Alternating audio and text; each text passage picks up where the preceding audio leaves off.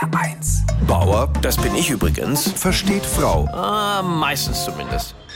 Jeder Haushalt hat also seine ungeschriebenen Gesetze und bei uns gibt es zum Beispiel die Regel, dass meine Frau morgens immer zuerst ins Bad darf. Für mich ist das okay, ich bin ein Mann, ich treffe meine eigenen Entscheidungen und ich habe mich entschieden, einfach das zu tun, was meine Frau sagt.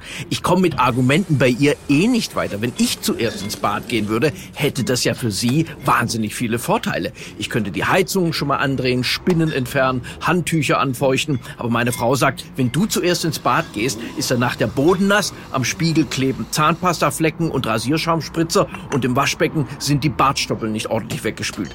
Also laut meiner Frau sieht unser Bad nach meiner Benutzung aus wie Deutschland nach 45. Und deswegen bin ich im Bad inzwischen auch völlig gehemmt. Wenn ich mir eine Wanne mit Wasser einlasse, kann ich mich nicht mehr wirklich entspannen. Ich höre da immer meine Frau, bitte nicht vom Beckenrand springen. Am Anfang unserer Beziehung hat sie ja noch so pädagogische Schilder hingestellt. So, bitte Klobürste benutzen. Ich habe da mal mit Edding drunter geschrieben, die kratzt aber so. Oder Tür zu. Als ob man einem studierten Mann wie mir sagen müsste, dass man während des Geschäfts die Toilettentür zu schließen hat. Meine, schon Einstein hat in der Relativitätstheorie den Zusammenhang von Raum und Zeit beschrieben.